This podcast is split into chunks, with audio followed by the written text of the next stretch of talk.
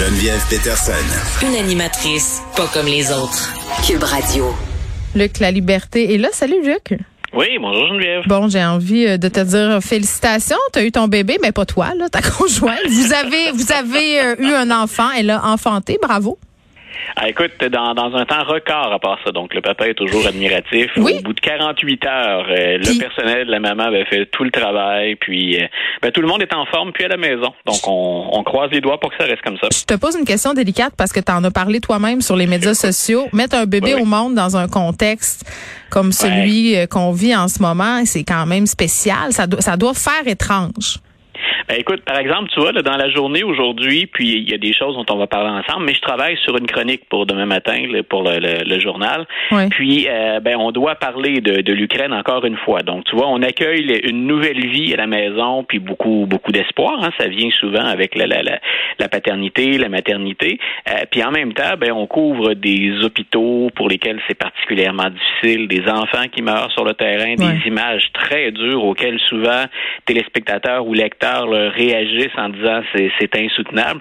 Donc c'est vrai que c'est particulier. Il y a le contexte de la pandémie. Là, je t'entendais en discuter euh, avec Elsie euh, tout à l'heure. Donc il y, a, il y a le contexte de la pandémie, mais il y a aussi cette situation à l'international qui est inquiétante puis qui est préoccupante. Donc euh, c'est certain que dans notre petit cocon à la maison, c'est c'est le bonheur, c'est la joie puis c'est ce qu'on désirait la mère, euh, la maman et moi. Euh, mais de l'autre côté, c'est certain que quand on regarde ça dans l'ensemble, on trouve que notre bonheur est bien petit dans est bien modeste dans, dans, Ouais, dans tout mais que la planète nous donne comme En même temps, ça doit faire du bien de pouvoir se raccrocher à ça. Ouais, c'est ce que j'ai envie de dire.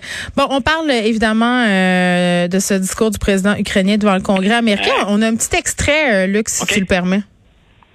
At the leader of my niche, I am addressing the President Biden.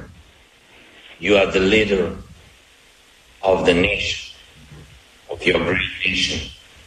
I wish you to be the leader of the world. Being the leader of the world means Bon, to be the leader on, on, on entend euh, le président ukrainien parler à, à Joe Biden. Il y a eu un standing ovation, euh, évidemment, aussi. Là, euh, tu sais, je disais en début d'émission, l'opération euh, à laquelle euh, s'astreint euh, Zelensky par, par- ces derniers jours. Là, il était au Canada. Ben, il n'était pas en présentiel. là, je pense que tout le Oh, monde oui. le comprend. Là, Euh, même si l'OTAN euh, dit on pourra pas agir.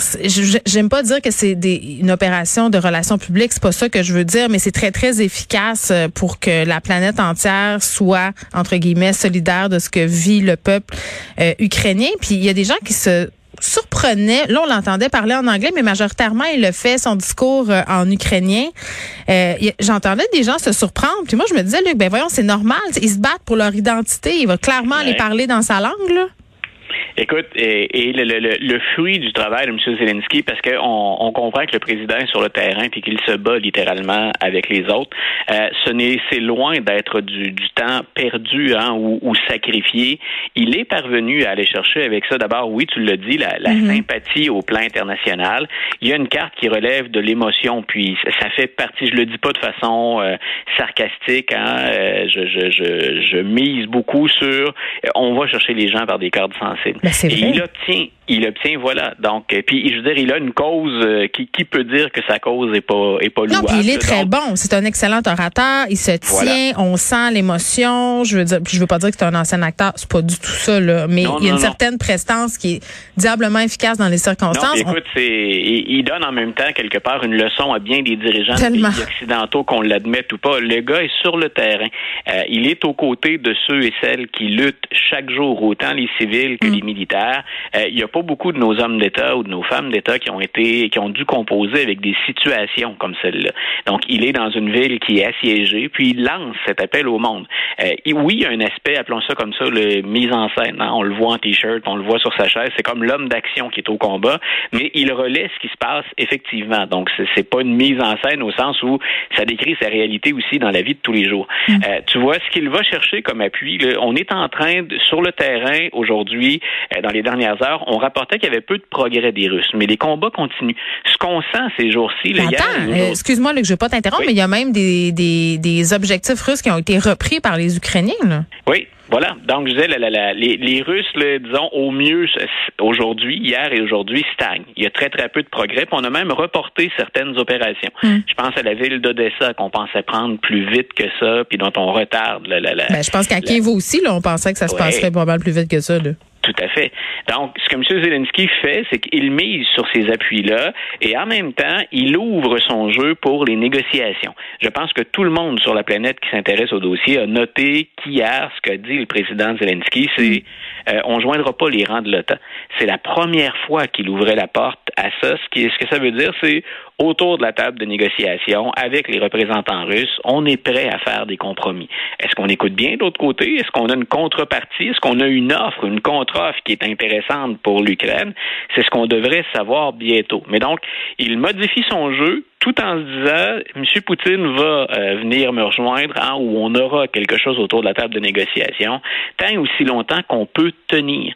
Et c'est là où, par exemple, ce que M. Biden s'est engagé à faire, tout de suite après le discours, on apprenait que le Trésor américain, le Congrès américain, a autorisé 800 millions d'aides supplémentaires et 200 millions d'aides militaires supplémentaires.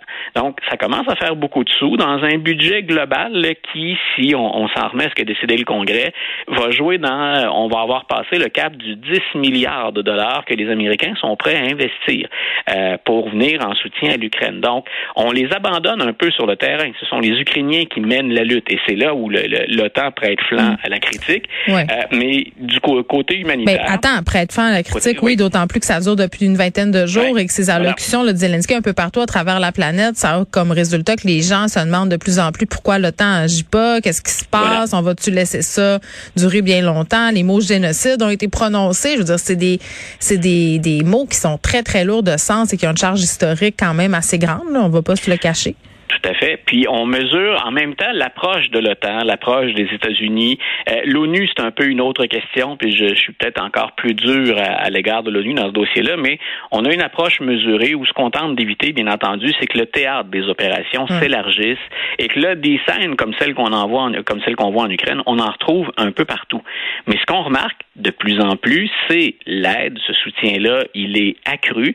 Puis on parle aussi, pas juste, euh, j'entendais hier euh, des, des, des des spécialistes québécois, puis on l'a vu sur les bulletins de nouvelles, parler de ponts aériens auxquels le Canada pourrait contribuer. Mm. C'est discuté aussi ailleurs dans le monde.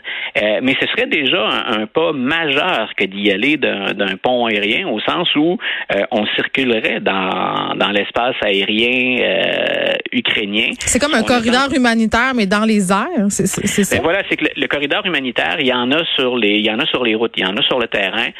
malgré ce que disent les Russes, ce que rapportent les Ukrainiens, c'est que les Russes coupent ces convois-là ou encore en carrément euh, s'en prennent à ces convois humanitaires.